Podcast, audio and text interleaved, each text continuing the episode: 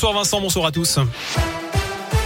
Et à la une ce mardi, un chiffre, 3 millions. C'est désormais le nombre de réfugiés ukrainiens qui ont fui le pays depuis le début de l'invasion russe. L'UNICEF estime même qu'un enfant est contraint de quitter le pays à chaque seconde.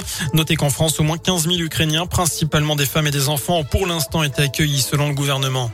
Dans ce contexte, un couvre-feu de 36 heures va être mis en place dès ce soir à Kiev, une annonce du maire de la capitale.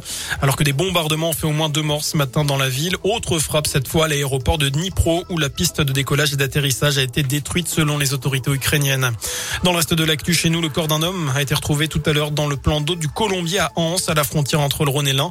Euh, c'est sa femme qui avait prévenu les gendarmes inquiètes dimanche de ne pas voir son compagnon rentrer. Les militaires ont ensuite localisé son téléphone dont la dernière position indiquait le plan d'eau.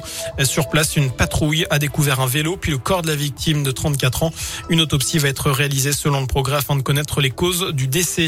Toujours dans l'Ain, c'est un vol de plus en plus courant en vue de la hausse des prix des carburants. Trois individus ont été pris en flagrant délit de siphonnage de réservoirs sur un chantier de Saint-Denis-les-Bourgs samedi dernier.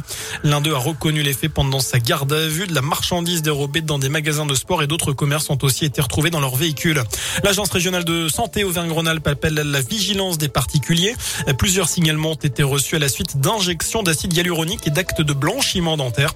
Le tout réalisé par une personne de la région ne disposant pas des qualifications médicales pour le faire. Une inspection a été réalisée dans cet institut. L'ARS invite la population à faire à des médecins qualifiés en médecine esthétique et à des chirurgiens dentistes pour éviter les problèmes de santé. Enfin, il l'a annoncé il y a quelques minutes sur Twitter. Le biathlète Simon Détieux va prendre sa retraite sportive. L'Indinois de 30 ans va disputer cette semaine sa dernière manche de Coupe du Monde. Il dit avoir envie de faire autre chose après 10 ans sur le circuit mondial. Simon Détieux, qui je vous le rappelle, eh bien, s'était illustré sur les derniers Jeux Olympiques du côté de Pékin. Voilà pour l'essentiel de l'actu. Passez une très bonne soirée.